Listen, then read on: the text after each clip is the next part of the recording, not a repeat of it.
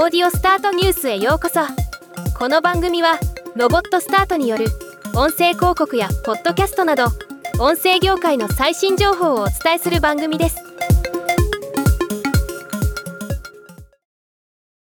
声フォントさんの AI 音声が中京テレビの番組内の解説放送ナレーションに採用されたことが発表されました。この取り組みは2022年8月より検証を重ねて実現したもので副音声に切り替えることで目の不自由な人などに音で解説して番組内容を伝える補足的なナレーションである解説放送の音声として今回 AI 音声が活用されます。AI 音声のナレーションが利用される番組はブラザープレゼンツ潜入。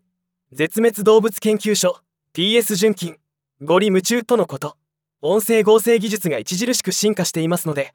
今後テレビのナレーションでますます活用が進みそうですね。今回のニュースは以上です。もっと詳しい情報を知りたい場合「オーディオスタートニュース」で検索してみてください。ではまたお会いしましょう。